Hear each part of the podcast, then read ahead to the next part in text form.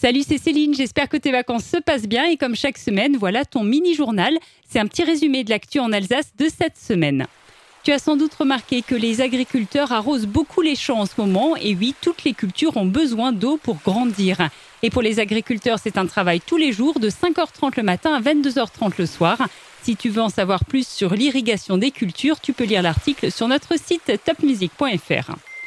Sauter dans l'eau depuis un pont, c'est rigolo, mais c'est dangereux. Comme chaque année, on rappelle qu'il ne faut pas se baigner n'importe où. Au fond de l'eau, il peut y avoir des blocs de béton, des rochers, voire des déchets. Et puis le courant peut être beaucoup plus fort qu'on ne l'imagine, alors reste bien prudent si tu vas te baigner cet été. Tu as peut-être un grand frère ou une grande sœur qui a passé son bac cette année. Les résultats sont tombés cette semaine et en Alsace, 91% des élèves l'ont eu. C'est vraiment très très bien. Alors on peut dire bravo à tous les bacheliers. Maintenant, ils vont pouvoir aller à l'université.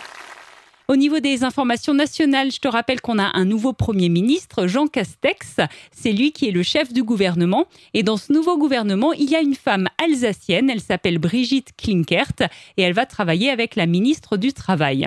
Et d'ailleurs, ce vendredi, il y a une ministre en Alsace, c'est Roselyne Bachelot, la ministre de la Culture. Il faut peu pour être heureux, vraiment très peu pour être heureux. La magie de Disney bientôt à Strasbourg. Enfin, il faut encore attendre un peu. Le 19 décembre, le Zénith de Strasbourg accueillera les musiciens et les interprètes des versions françaises de Vaiana, La Reine des Neiges. En tout, 23 classiques Disney seront joués en live. Tu trouveras plus d'infos sur topmusic.fr. Attention, si tu comptais te rendre à la médiathèque de Célesta, elle est fermée jusqu'au 31 août pour des travaux.